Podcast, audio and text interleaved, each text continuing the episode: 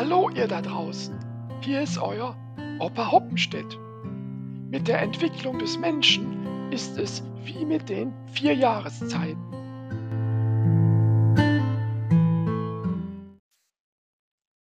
Zunächst blüht vieles in uns auf, dann kommen Sturm und Drang, es folgt die Zeit der Reife und schließlich die Weisheit des Schnees. Ach nee, ich meinte des Alters.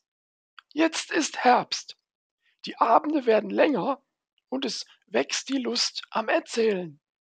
Ich habe euch für heute eine kleine Herbstgeschichte mitgebracht. Und in der verstecken sich insgesamt elf Wörter, die eines gemeinsam haben. Man verbindet sie mit der Jahreszeit Herbst. Also denn.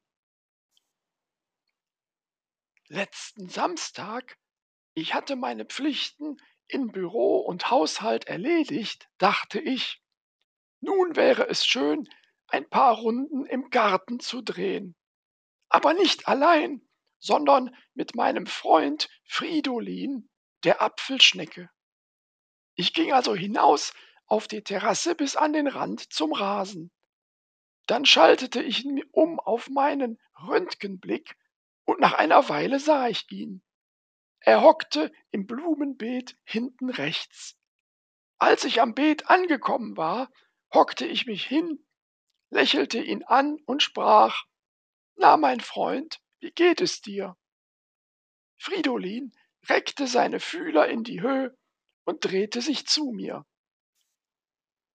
Das bedeutete, hey mein Freund, schön dich zu sehen. Und danke, mir geht es sehr gut. Ich kenne keinen besseren Architekten als Fridolin. Sein Haus ist einfach umwerfend.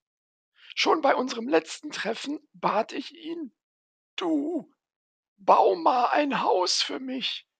Ich könnte mir kein schöneres vorstellen.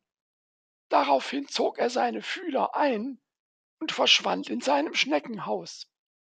Ich bin mir nicht sicher, ob er die Bauanleitung gesucht hat oder mir mit seinem Rückzug andeuten wollte, sorry Kumpel, aber noch ein Haus baue ich höchstens für mein Schneckchen. Damals war ich ein wenig enttäuscht. Doch letzten Samstag war das alles schon fast vergessen, und wir plauderten angeregt über seine Lieblingspflanze in Nachbars Garten und meine Anstrengungen, für unseren Igel Hans Günther ein gemütliches Zuhause zu bauen, um ihn damit von Fridolin fernzuhalten. Als die Verdunkelung einsetzte, verabschiedeten wir uns und ich ging zurück ins Haus. Ich hüllte mich in eine warme Decke und nahm auf dem Sofa Platz. In meinen fast schon erkalteten Körper zog langsam wieder Wärme ein. Ich schnappte mir unser allgemeines Zeitungsblatt und begann zu lesen. Im Lokalteil erregte eine Schlagzeile meine Aufmerksamkeit.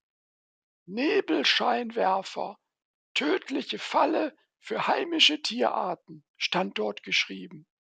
Solche Meldungen regen mich immer auf, denn sie zeigen, wie rücksichtslos wir oft unterwegs sind.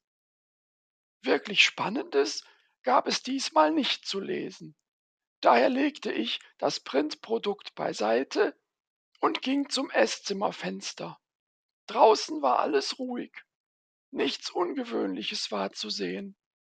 Doch plötzlich stutzte ich. Auf dem geteerten Fuß- und Radweg bewegte sich etwas, und zwar ziemlich geschwind von links nach rechts. Was war das? Und dann, ich glaubte zunächst meinen Augen nicht, konnte ich es erkennen. Es war Fridolin. Offensichtlich hatte er seine Arbeiten an seinem neuen Achtung Igelantrieb erfolgreich abgeschlossen.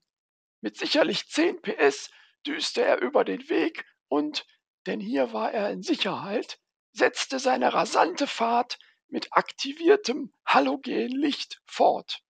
Ui, dachte ich, Fridolin ist sicher schneller, als die Igelfamilie es erlaubt.